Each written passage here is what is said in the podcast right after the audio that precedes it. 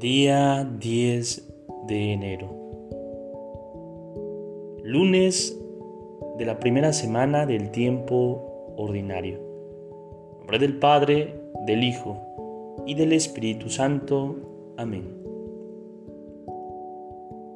No hace falta que te digan que estamos en una época difícil, que hoy no es fácil vivir, que muchas veces nos ataca el desaliento que nos cuesta querernos, comunicarnos y ayudarnos. Que cada uno piensa demasiado en sí mismo, que no reconocemos fácilmente el amor de Dios en nuestra propia vida.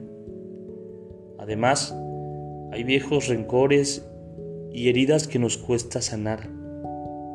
Frecuentemente nos sentimos insatisfechos y otras veces no sabemos para qué trabajamos. ¿Para qué nos estamos esforzando?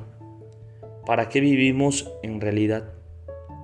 O quizás en el fondo nos sentimos solos, con una oculta tristeza.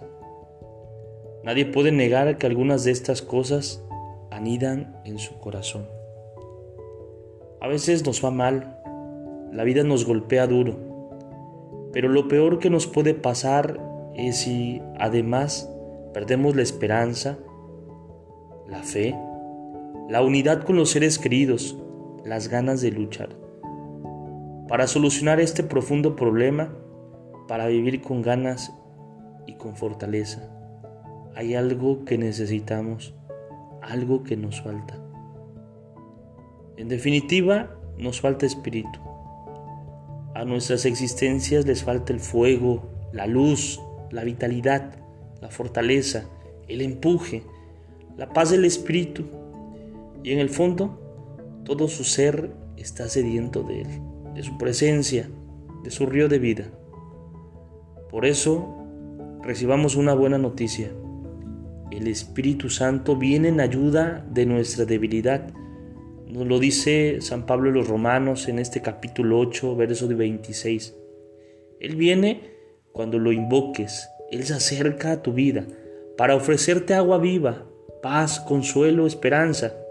Él viene siempre. Él viene. Gloria al Padre, al Hijo y al Espíritu Santo, como era en el principio, ahora y siempre, por los siglos de los siglos. Amén. Espíritu Santo, fuente de luz, ilumínanos. Espíritu Santo, fuente de luz, ilumínanos. Espíritu Santo, fuente de luz, ilumínanos. Nombre del Padre, del Hijo y del Espíritu Santo. Amén.